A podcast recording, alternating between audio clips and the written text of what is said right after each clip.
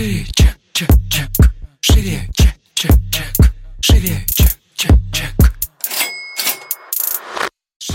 Всем привет! Это выпуск подкаста «Шире чек». Меня зовут Ира Подрез, и дважды в неделю вы слышите мой голос. В этом подкасте мы говорим про продажи. Как перестать их бояться, что делать с синдромом самозванца, как поднять чек и начать зарабатывать больше. Ну и самое главное, к чему мы с вами идем, это системные продажи. Сегодня у нас с вами очень интересный выпуск. Мы хотим поговорить на тему, почему эксперту нужно иметь несколько площадок для развития. Почему нужно ограничиваться только Инстаграмом а, или, не знаю, там только Ютубом. И на эту тему мы будем говорить с Сашей Рудко. Саша специалист по креативным коммуникациям и пиар, автор подкаста «Богема и маркетинг», а также продюсер этого подкаста. Саша, привет. Всем привет. Так э, интересно говорить привет не в своем подкасте. Это прикольно.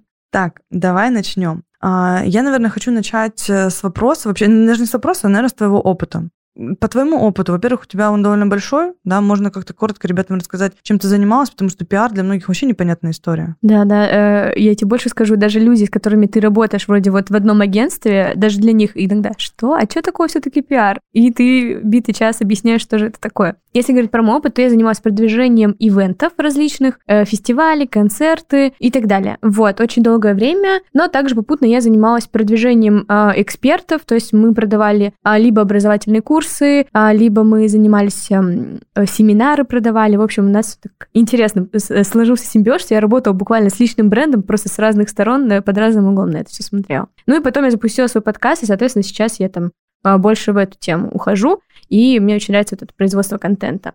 Но если возвращаться к пиару, что это вообще такое и зачем он нужен, то пиар — это маркетинговый инструмент, который помогает нам найти дополнительные касания с аудиторией. И это не всегда касания, которые ведут напрямую прям продажи, но эти касания очень важны, потому что именно благодаря пиару мы утепляем свою аудиторию. То есть это где-то мы дали интервью, а, где-то мы там провели мероприятие, познакомились э, со своими там читателями блога, например, и так далее. И благодаря пиар-инструментам мы просто утепляем, утепляем свою аудиторию, а возможно даже новую находим, на которую не могли, например, выйти там стандартными, там, например, таргетом или чем-то подобным. Вот. Кайф, спасибо за такое простое описание, потому что на самом деле а, я когда работала начальником пиар-отдела, я тоже не понимала, типа, блин, как это донести? Чек, чек, чек, шире. А, давай тогда с тобой а, пройдемся по таким тезисам. Вот у меня первый вопрос такой. Ты топишь за то, что эксперту нужно находиться на разных площадках. Почему? Почему, условно, Инстаграма одного недостаточно, если у меня там есть аудитория? Зачем мне еще нужно куда-то идти? Ну, слушай, это вот э, всегда так работает. Э, вот есть два человека, да, возьмем Катя и Маша. Катя СМС-специалист, ведет блог. Есть Маша, которая ведет блог, проводит регулярно завтраки с, со специалистами, например, дает интервью, у нее там она ходит в подкасты, например, или еще кому-то. Вот кому ты будешь больше доверять? Конечно же, тому, кто свою экспертность показывает в разных форматах и упаковывает свои знания в разную какую-то упаковку. И когда мы ведем, ну, э, даже среди блогеров мы можем с вами увидеть очень много примеров даже блогеров-миллионников, да, условно, про которых никто вообще не знает, только потому что они просто ведут блоги. А есть блогеры-миллионники, которые занимаются своей медийностью, проектами или еще чем-то, и мы все про них знаем, и, и у них гораздо больше э, ценности несет их слово, их продукты и так далее. Да, тут, кстати, я соглашусь, потому что, знаешь, у меня еще ассоциация пиара, почему он так важен. Его действительно не могут обсчитать правильно, да? То есть да, маркетинг да. можно посчитать, типа, сколько мы вложили, сколько мы вытащили и так далее. И понятная история, да, с точки зрения денег, которые ты получаешь. А в пиаре это все такое неощутимое, и кажется, столько денег сюда вваливается, а сколько мы вытаскиваем, не очень-то понятно, да, сложно многим обсчитывать. А относительно вот блогеров, вообще блогеров и, в принципе, наверное, экспертов, у которых медийность сделана на какой-то только одной площадке, для меня это про недостаточный вес. Да, конечно. То есть, да, как бы, да, вот кто, кто-то в обществе такой более узнаваемый, и он узнаваем действительно за счет просто разношерстности такой площадок, на которых он выступает. Ну вот, а кто-то все-таки такой узконаправленный. У меня еще, знаешь, вот, например, для меня важно, чтобы специалист был, как сказать, не боялся экспериментировать. Ну, то есть вот он сидит на одной площадке и как будто, знаешь, там вот все затвердел, вот ему нравится, и все. А я, ну, может быть, потому что я сама по себе такая натура, что мне хочется креатива, мне хочется чего-то интересного. И когда я вижу такой же закал, такую же энергию от э, спикера, э, не знаю, эксперта, мне хочется занести все свои деньги, вот, пожалуйста, держи. А если ты еще готов со мной где-то в офлайне встретиться, вот, держи еще денежку. Ну, в общем, чем больше разнообразных форм, тем интереснее. Во-первых, потому что даже люди, ведь все мы же по-разному воспринимаем информацию, да? Ну, то есть, э, условно, а, круто, что, например, сейчас у тебя вот, да, мы сделали подкаст, и сто процентов у тебя есть часть аудитории, которая на слух гораздо лучше информацию воспринимает, чем, например, читает или смотрит сторис. И круто, что ты сейчас по-другому можешь залезть к ним в мозг. Это вообще прекрасно. Ну, здесь еще вопрос того, что э, разный формат по-разному удобно воспринимать. То есть, да, адекватно мы понимаем, что сторис во многих моментах неудобно смотреть. Конечно, да, да. Да, тем более со звуком, многие их читают, просто потому что нет возможности. А как бы подкаст это история про то, что мы к чему мы привыкли, да, угу. аудиоплеер, и это просто да. чей-то голос в твоих ушах, который ты можешь слушать там в любое удобное для тебя время. Э, многие создают блоги и думают, что все, вот, это моя стопроцентная аудитория, она никуда не будет уходить, да, возможно, какие-то отписки и так далее, но все это воспринимается как какие-то подписчики, какие-то числа и так далее. Очень мало кто задумывается, что это не просто подписчики, это настоящие живые люди. И то есть с ними можно, во-первых, коммуницировать, да, за, за что ты топишь mm-hmm. очень много. А я еще говорю о том, что их можно потрогать, представляете? Можно взять и организовать с ними встречу, например, да, и таким образом, еще что очень важно, я хочу донести, что именно вот эти читатели наши, да, там, или слушатели, как там подкастов, например, и так далее. А, это те самые люди, которые потом вырастают в адвокатов бренда, твоего личного, либо твоего проекта. Вот это вот наше количество подписчиков, это наше комьюнити. Вот оно настоящее. Вот комьюнити еще слово такое, мне кажется, оно очень э, важное сейчас. И вообще, в принципе, после пандемии до всех наконец-то дошло, что комьюнити очень важно. И именно поэтому с ними нужно по-разному взаимодействовать. И чем больше этих контактов будет, тем вам тоже э, лучше и интереснее. Потому что если вы, например, всегда только в интернете общались да, со своей аудиторией, а потом увидели их в офлайне, вы, возможно, какие-то новые инсайды для себя словите. Просто я помню, как мы первый раз делали лайв-запись подкаста. И у него одна из целей была э, как раз в том, что я хотела посмотреть на своих слушателей кто они больше, женщины, там, девушки молодые или там мужчины уж зрелые или еще что-то, а что они кушают, что они пьют, какой ценник у них, да, там средний и так далее. И вот, например, благодаря офлайн ивенту да, там, где мы собрали условно 50 человек, я смогла понять, кто, что, что они делают. Даже вот так вот потрогала их. Очень клево было. Вот. Это круто. А мне еще, кстати, знаешь, что кажется, что выход вот в такие форматы более длительные, они про знакомство. Конечно. Вот, ну, на самом деле, даже если мы возьмем тот же Инстаграм, ну, эти 15 там секунд, да, 30, там 45 ты записываешь. Невозможно за них узнать э, человека, ну, не то, что сказать близко, в подкасте тоже ты, наверное, да, не так близко узнаешь человека, но у тебя все равно есть возможность чуть к нему приблизиться. Это такая возможность какого-то диалога более расширенного, так же, как и офлайн ивенты и вообще такие более длительные варианты, потому что даже тот же ролик на Ютубе, из-за того, что там большое количество вырезок, да, если это что-то из типа лайвового, да, прикольно, можно с человеком познакомиться. А если это какой-то такой жестко записанный контент, угу. то он тоже не всегда позволяет понять, ну, что за человек. Мне вот ко многим просто людям хочется прикоснуться как к личности. Да, конечно. И да, мне да. этого не хватает э, в том же Инстаграме однозначно, что я вижу какую-то вырезку, и, допустим, девчонки, с которыми я познакомилась в Инстаграме, а, и потом виделась в жизни, и мы очень хорошо дружим, а, не скажу, что там у меня там разошлись э, реальность, да, там и ожидание и реальность. Нет, но это просто про то, что они в жизни невероятно э, теплые по энергетике. И вот эту энергетику считать с Инстаграма мне сложно. Возможно, mm-hmm. у кого-то получается, поэтому мне кажется, вот э, я почему люблю еще подкасты. Я многие подкасты слушаю, когда еду в машине. Mm-hmm. Залипать в телефон я не могу, меня укачивает. Мне кажется, как и всех. Да. Вот. А подкасты это прикольно. И у меня есть несколько подкастов, где я прям слушаю разговоры по полтора часа.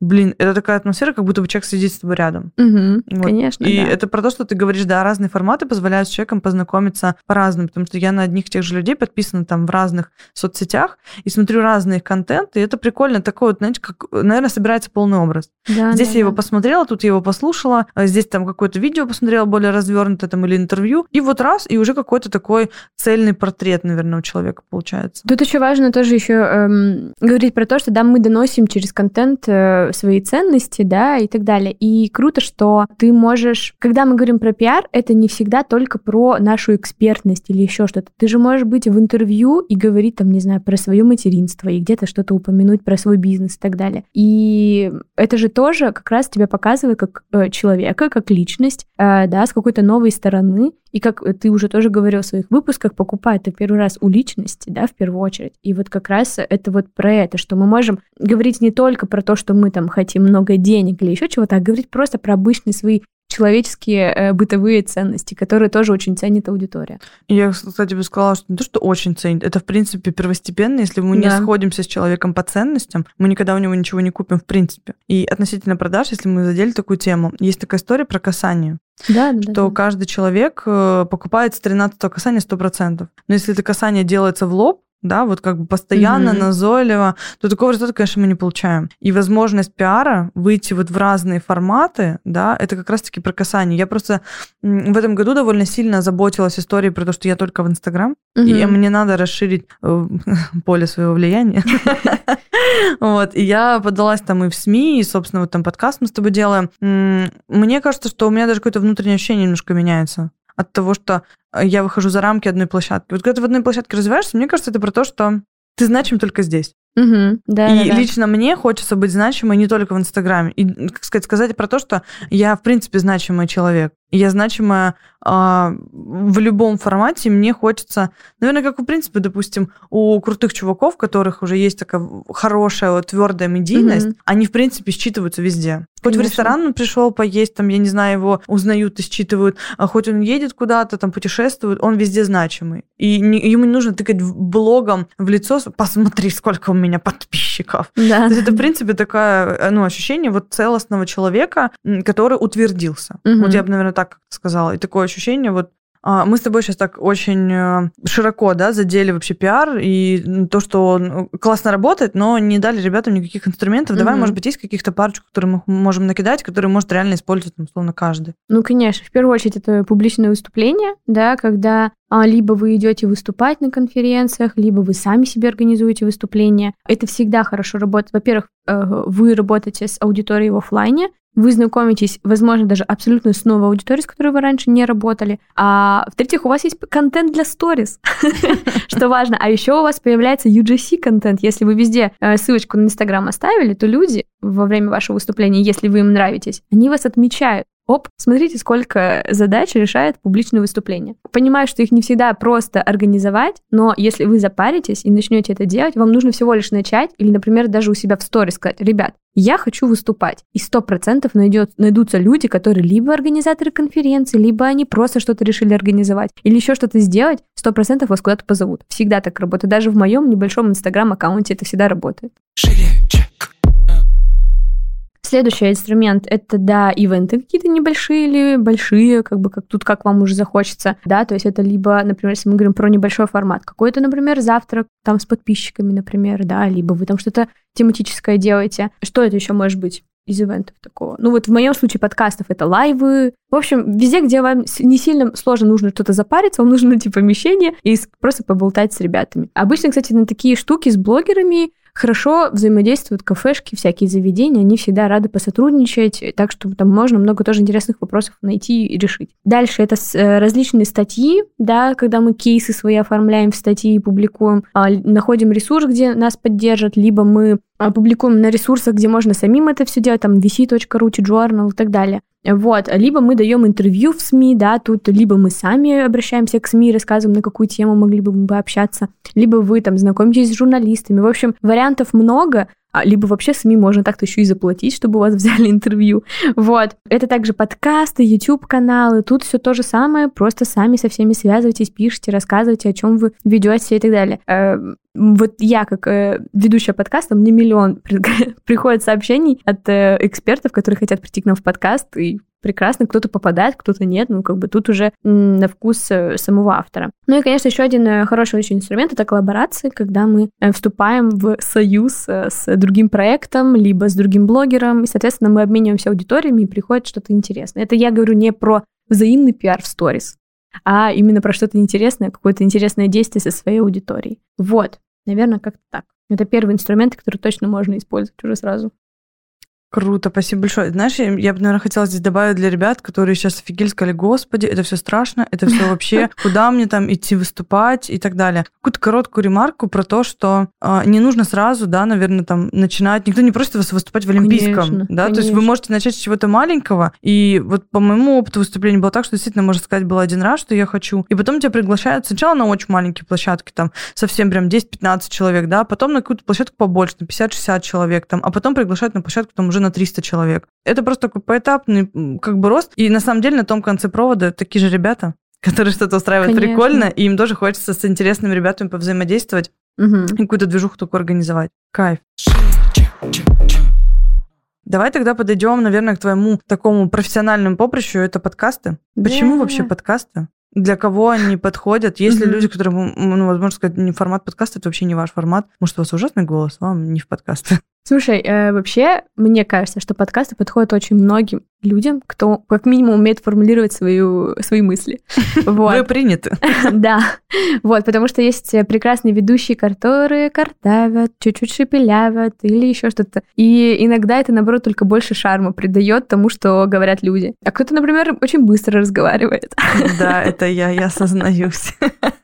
Вот, и... Но тут, опять же, надо понимать, зачем мы идем в подкаст. В принципе, сейчас подкасты развиваются, это до сих пор тренд, и мы можем пойти в подкасты просто для души, да, то есть вот, ну вот душа лежит, хочу делать подкасты. И очень многие подкастеры, в принципе, э, когда еще не было вот этого тренда, они как раз за этим и пришли. Они пришли сюда не развивать блоги, там, зарабатывать миллионы и так далее. Они пришли, потому что им просто хочется, чтобы их мнение кто-то послушал, еще что-то сделал. И это тоже прекрасные боль, которую можно закрыть, да, таким способом. Сейчас подкасты развиваются, их огромное количество. Есть нарративы, есть интервью, а, есть монологи, есть а, аудиоспектакли, даже уже такие аудиосериалы. В общем, э, где большой огромный продакшн. В общем, уже вариантов того, зачем и как можно сделать подкаст, огромное количество. Сейчас же начинают потихонечку приходить бизнесы, приходят потихонечку эксперты, которые, да, это уже чуть-чуть начинают воспринимать как бизнес такой, да, некий. Либо приходят крупные э, бренды, там, не знаю, например, Тинькофф, да, и у них есть свой подкаст.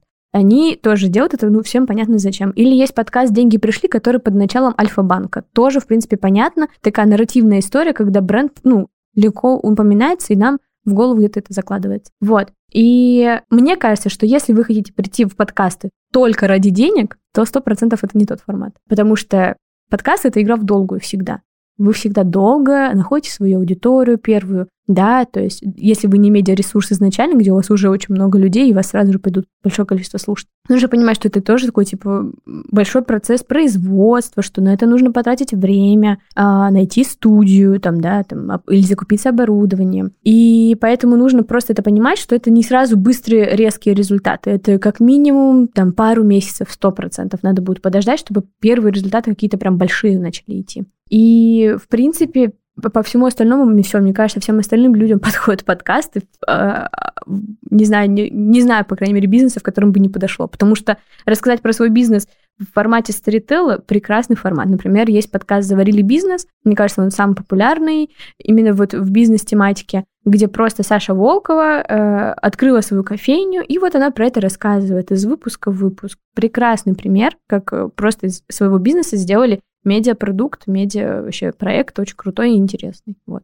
Мне еще кажется, что, в принципе, играть быстро сейчас уже, наверное, не самый удачный вариант. Да, конечно, да. Потому что, несмотря на то, что мы очень быстро все развивается вокруг, и мы развиваемся очень быстро, то выигрывают в основном только те, кто играют в долгую. Потому что, по сути, даже в том же Инстаграме, ты не Мгм. можешь уже зайти сюда, но ты два месяца, сейчас тебе посмеются в лицо, Да. если скажешь, что за два месяца в Инстаграме ты что-то сделаешь, там, Мгм. у тебя придет э, хулион миллионов подписчиков. Как бы, ну, такого не будет. Поэтому, по сути, это такой ресурс, который ты везде закладываешь. И в подкасте в том числе. Но еще круто, что вот в подкастах, и ты тоже мысль эту сказала, что ты как будто по-другому на людей смотришь, да? И вообще, в принципе, э, формат подкаста — это про доверие, потому что человек, да, обычно подкаст, ну, чуть дольше идут, чем наш с тобой, вот, и люди выделяют полчаса, час, полтора часа своего времени, чтобы послушать конкретно вас. То есть это высокий уровень доверия. И если вы его оправдали один раз, да, и он и вас слушатель слушает и слушает снова, то все, вы в зоне его как бы доверительных людей, так скажем. И это круто, что вот так вот можно, ну, подружиться с людьми. И это действительно так и происходит, когда люди там, не знаю, по три месяца, например, вас слушают, они уже автоматически думают, что вы друзья. Особенно если вы там шутите много или ведете себя, ну, как-то посвободнее, то они сто процентов уже такие, о, так это вообще своя девчонка там и так далее. Это, кстати, очень крутая мысль, потому что я сейчас задумала, а сколько люди в сторис меня видят. Они видят меня, ну, порядка 4-5 минут в день. Да, да, да. 4-5 минут это максимум, то есть если я снимаю хорошо. А если как бы у меня не так много сторис, то это 3 минуты, иногда 2. И как бы в подкасте, конечно, я такая, фига, они меня во сколько раз слушать много будут. Да, да, это круто очень. Если говорить про, там, например, даже рекламу в подкастах, то люди не пролистывают рекламу в подкастах, потому что боятся пропустить момент, когда ведущий будет говорить уже не про рекламу. вот, поэтому большая часть людей не пролистывает рекламу. И, соответственно, э, они ее дослушивают, это что большой плюс рекламодателя. И круто, что эм, подкастерам каждый раз приходится исхищряться, чтобы реклама была все время интересная и крутая, и чтобы аудитория она понравилась. Потому что сейчас многие блогеры вообще не запариваются, какая у них там реклама. Но сейчас уже вроде тренд идет все-таки, да, на такой более осознанный осознанное э, отношение к своей аудитории, но все равно есть еще часть блогеров, которые такие, ну, что-то выложу, что-то сделаю и так далее. А, да, такая история есть. И, в принципе, мне кажется, а с точки зрения рекламы, это новый формат восприятия, потому что в сторис все привыкли ее видеть. Угу. Да, и тут как бы раз, и немножко другая история, а, она тебя выбивает как бы из общего контекста. Угу. Вот, мне кажется, пробивается такая, как говорят, баннерная слепота. Да, да, да. Здесь да, нет баннера. Здесь просто человек у тебя в ушах, он звучит, и ты уже по факту его слышишь. Да. Ты можешь начать перематывать, задолбаться, перематывать обратно, понять, что ты пропустил какое-то количество слов, и ты не понимаешь смысла. Мне кажется, поэтому еще люди не перелистывают здесь рекламу. Да? А может быть, она и сама подается по-другому. Конечно, вообще абсолютно по-другому. Здесь не 15 секунд, да, и есть у человека возможность сказать это по-человечески. Да, да. не, да. не по-блогерски там, да, за какой-то короткий период времени. Да, и никто не платит за минуты, как на радио, знаешь, когда там э, в телефон 85 герц, и ты такой, зачем вы вообще это вставляли, я ничего не понял. Да, есть такая тема. Чек, чек. А, если мы будем говорить про то, а, что бы ты посоветовала тем, кто задумывался о подкасте, да, но, допустим, сомневался условно, или тем, кто сейчас выбирает площадку вообще для развития, ты бы вообще сделала площадку, кстати, для развития первые подкасты? Или ты все-таки бы пошла в какую-то другую медийность, допустим, в Инстаграм, а потом в подкасты?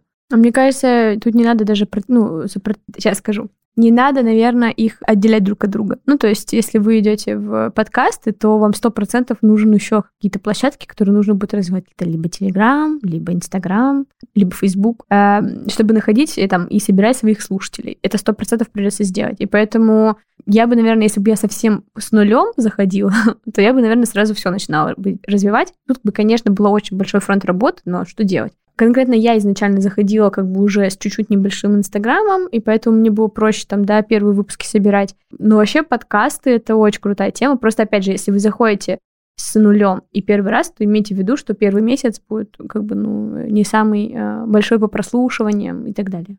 Кстати, вот э, подкасты же сильно отличаются от Инстаграма. Здесь другие нормы, условно, Конечно, да? да. Вот ты можешь какие-то такие средние цифры ребятам сказать, что, типа, ребят, это не дно, это, это норма в подкасте? Все, все не дно. Ну, то есть э, в зависимости еще от времени, как долго вы там делаете свои подкасты. Не знаю, условно, я знаю подкасты, которые, в которых там 500 прослушиваний или 1000, да, например, а, и они уже продают рекламу в подкасте, потому что у них там например, очень нишевый подкаст, очень узкая аудитория, и она, в первую очередь, и нужна рекламодателям. И прекрасно продает уже рекламу. А есть подкасты, которые, там, например, собирают по там, 15 тысяч прослушиваний, а они до сих пор ни разу рекламу не продали, потому что их аудитория, там, например, очень разношерстная, непонятно кто, ни даже возраст иногда не совсем понятен такой аудитории. Вот. О, блин, фига, я, кстати, не знала, почему думала, что такого разброса не будет. Блин, это интересно. Я все-таки хотела э, подытожить. Все-таки какие задачи помогает решать пиар? У меня есть прямо Тут вот есть подсказочка, я сама себе написала. Э, повторюсь, что наш блог, да, с вами, если мы говорим про блогеров, это наш комьюнити. И наша задача с вами расширять его, постоянно с ним взаимодействовать в офлайне или в онлайне, доносить свои ценности, да, чтобы э, затем либо продавать что-то, либо э, зацеплять аудиторию своим контентом, а также показывать свою экспертность. И все это помогает нам решать пиар различными инструментами, которые мы до этого перечислили. Если вы все это будете делать, у вас 100% будут появляться новые подписчики, новые покупатели, новые адвокаты брендов э, и просто люди, которые захотят с вами коммуницировать и общаться. Вот. Чек, чек, чек. Шире. Кайф, я считаю, что это очень крутое завершение. Саш, спасибо тебе большое, что ты сегодня поучаствовала в этом выпуске. Друзья, на этом мы заканчиваем. Ставьте нам звездочки в iTunes, подписывайтесь на мой блог, ссылка на него находится в описании выпуска. Обязательно пишите, понравился ли вам выпуск, что было в нем прикольного. Ну и слышимся с вами в следующем выпуске. Всем пока! Чек,